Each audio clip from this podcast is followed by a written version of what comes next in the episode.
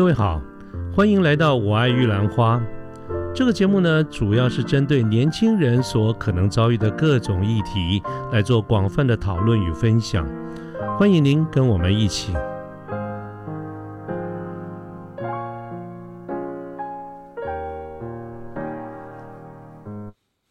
呃，各位好，我是卢天记。现在是民国一百一十年的十二月八号星期三的下午。那么，在我们香港系列的这个节目里面，在第一集我们曾经跟大家介绍了，在香港哈原来是中国的一个领土，那么后来因为鸦片战争的关系，在南京条约当中割让给英国。那么今天呢，我们想来谈一下，在这个一百多年的殖民历史之后呢，香港在一九九七年回归中国的管辖，那么也就是我们一般俗称的九七回归。那么今天呢，想谈一下，就是在九七回归的这个过程当中，他经历了过哪一些的这些状况啊？所以当时的情况是怎么样？那今天就跟大家来聊一聊这个部分。呃，我们在讲到啊，其实呃，我们讲说这个地利与我何有哉哈？其实对一般老百姓而言，这个皇帝到底是谁？是中国的皇帝还是英国的这个女皇啊？其实关联度不算。不算太大，老百姓也就是过他的日子哈，所以在整个香港殖民的过程当中，对于绝大多数的香港市民来说，其实没有没有太多人去考虑到香港的这个未来哈，因为这个是太大的一些事情了。但事实上呢，从政府跟一些公共建设的这个角度来看，就不是这个样子了啊。我们这边要稍微补充一下哈，就是香港是在一八四二年。呃，割让给英国，但是后来英国不够用了以后，又在跟中国要求租借了这个新界啊。这个新界呢，当时有一个租约，就是呃一百呃九十九年的这个租约。那么这个这个整个的新旧的这个这个租期哈，预计是在一九九七年的六月三十号要届满。所以呢，有很多的呃。事情就必须得考虑，尤其政府的这个观点哈，中所以在中国跟英国两国政府，在一九八零年代左右就要开始考虑讨论这个问题，是因为有很多大型的公共建设啦，这些基础的建设等等，它的建设的时间都非常的长，需要用大量的资金，而且要考虑到所谓的投资报酬回收的这个时间，而越来越多的这个大型的这些计划，它的这个回收的时间。都跨越了一九九七年的六月三十号，就是原本按照这个新界的这个租约，要租到九租到这个时间点要还要回归中国。那所以呢，老百姓是可以不不管这些事情，可是两国政府，尤其是呃，不管是政府的这个计划，或者是商人的这个计划，牵涉到这些比较长期的这个项目的时候。啊，就必须考虑到这些，因为有很多的资金是要来自于向国际来筹筹组这些资金，所以对资金的资金主而言，也会非常关切这些跟权益有关的事情。那再加上中国大陆的官方对于香港前途的这些立场啦，对于新界的土地这些安排哈，所以刚才提到中英两国的政府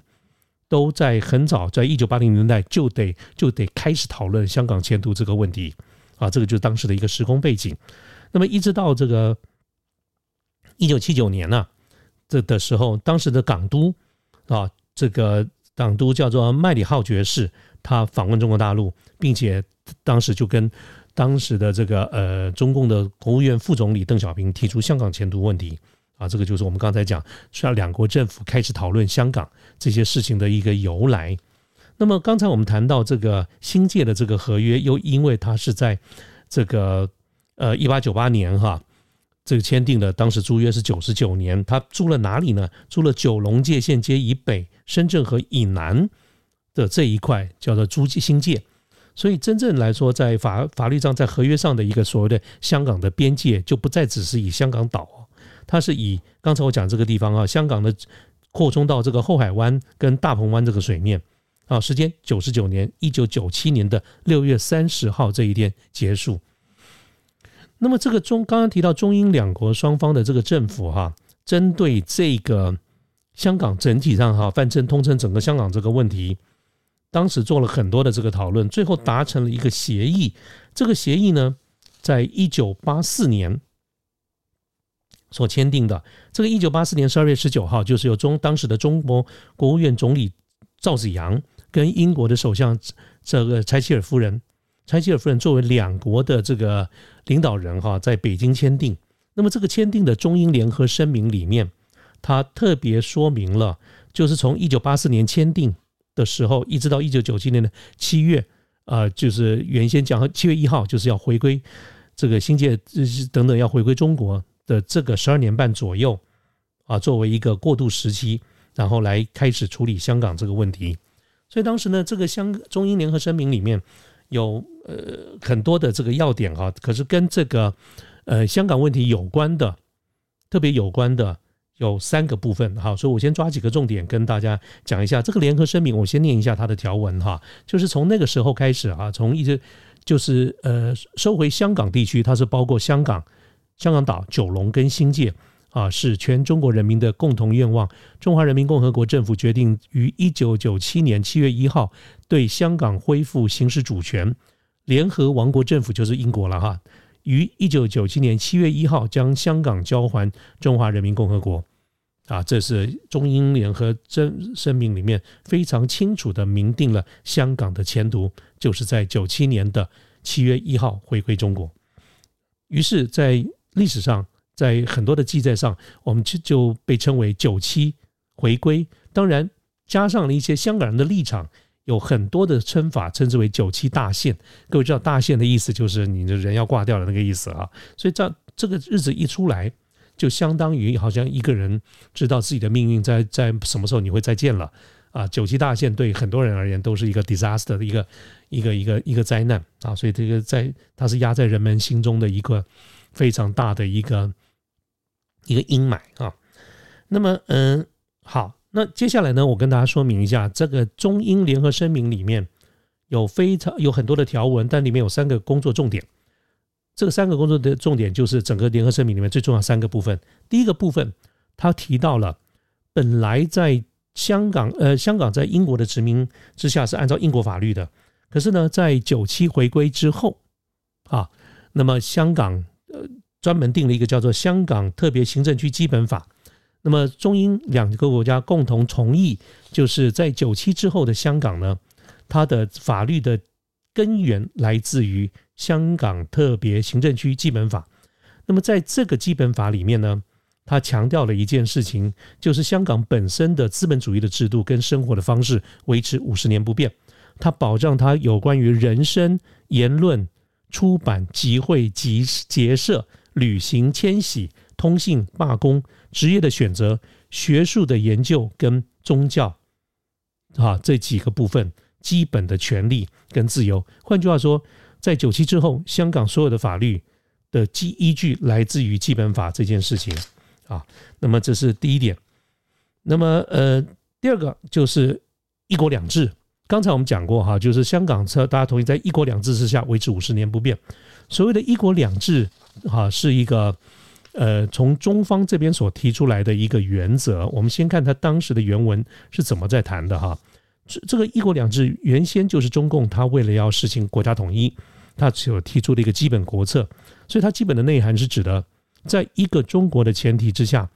国家主权坚持社会主义制度，澳门、香港、台湾是中国不可分割的一部分，那么他们保持原来的资本主义制度长期不变。但是在国际上代表中国的就只有中华人民共和国政府。那么一哈，这个就是他基本的一个原则。当然，他是在一九八零年由中共的领导人邓小平，他为了要实现统一所提出来的一个这个原则。那么这个原则呢，呃，最早他其实是为了要解决海峡两岸，就是跟台湾之间的关系。但是后来也把一国两制的这个原则，把它同时适用在香港跟葡萄牙，呃，跟这个澳门。当时葡澳门是葡萄牙的这个殖民地嘛，哈，这是第二个重点。那第三个呢，就是谈到五十年不变。这个五十年不变是指的什么意思呢？各位刚才听到我这边念的里面就讲得很清楚哈。这个是由邓小平他提出的一个方针，他在一九八四年啊这个中英联合声明的时候提出的一个方针。它整体上来说，全文它完整的名称是应该说一国两制，高度自治。港人治港，现有的资本主义生活方式五十年不变。那么它是这个原则，它会它被放在中英联合声明的第三条跟附件一啊，而且在我刚才提到的，就是香港特别行政区的基本法里面第五条，他也谈到了这件事情。啊，也就是说，这里面特别讲到，香港的特别行政区啊，它不实施社会主义制度跟政策，它保持原来的资本主义的制度跟生活方式五十年不变。啊，对澳门的这个是对当时对了香港呢，对澳门呢，他就比照办理，他一样提出啊，这个澳人治澳，就像刚才我们讲的港人治港，啊，这个就是当时回归的这个状况，这个中英联合声明里面。的一个工作重点，他特别讲到啊这几点啊，呃，OK，好，那当然了哈，这个我们从事实证明来看，事实不是这个样子的啊。不过呢，这个很清楚哈，就是说，呃，当时中英联合证明确实是这样子的一个规范啊。所以我们今天这一集呢，用比较短的时间，也比较精简的篇幅，来跟各位说明一下，原先香港在。呃，这个英国的殖民下，哎，过得好好的，为什么回到了中国？是因为双方的这个协定啊。同时，我们刚刚讲的中英联合声明里面三个重点：第一啊，以香港基本法来取代所有的法律的母法；第二个呢，五十年不变，一国两制啊，这个是工作的一个重点。好，我们今天的节目呢，就大致上介绍这边。等到我们接下来呢，在另外一集里面再跟大家说明一下后来发生了什么事情。